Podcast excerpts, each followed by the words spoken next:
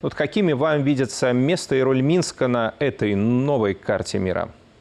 А, вообще, Пекин никогда э, не скрывает своих планов, как ни странно, просто мы их не умеем читать в, между строками.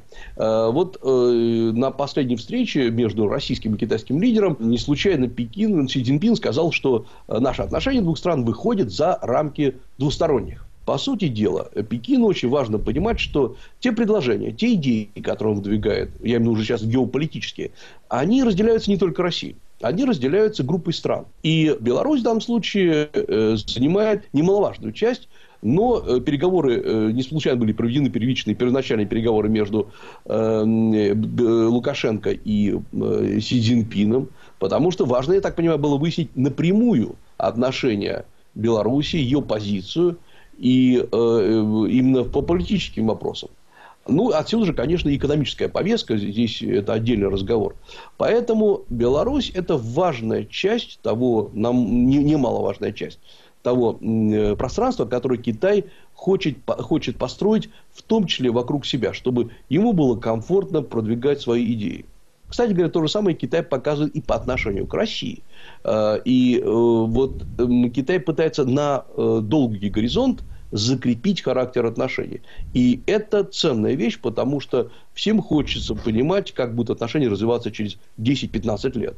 Да, тот самый визит президента Лукашенко в Пекин весьма и весьма озадачил Штаты. Сейчас поездка главы КНР в Москву. Пугают Вашингтон такие сигналы? А, очень даже пугает, потому что э, для Вашингтона хотелось бы э, представить ситуацию совсем по-другому. Что есть э, единая западная коалиция со своим единым подходом, и есть разрозненные страны, Россия, Китай, Беларусь, которые, конечно, могут торговать между собой, это дело не хитрое. А вот политически они никогда не договорятся.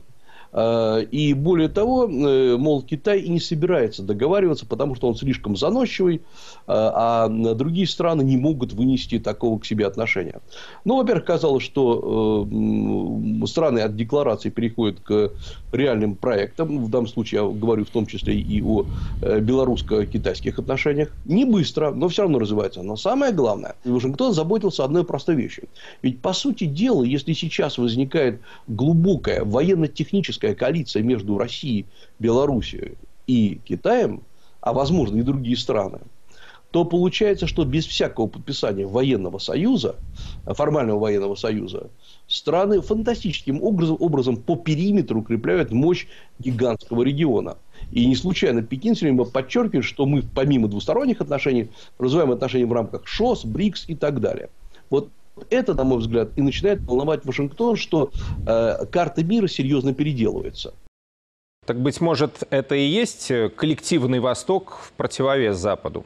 Скорее, коллективный Юг, потому что э, это значительно более широкое сейчас понятие, потому что коллективный Запад все-таки, как ни странно, это географически не очень широкое понятие. Мы привыкли смотреть на него как на некий универсальный стандарт и сверяться с ним как с некой матрицей.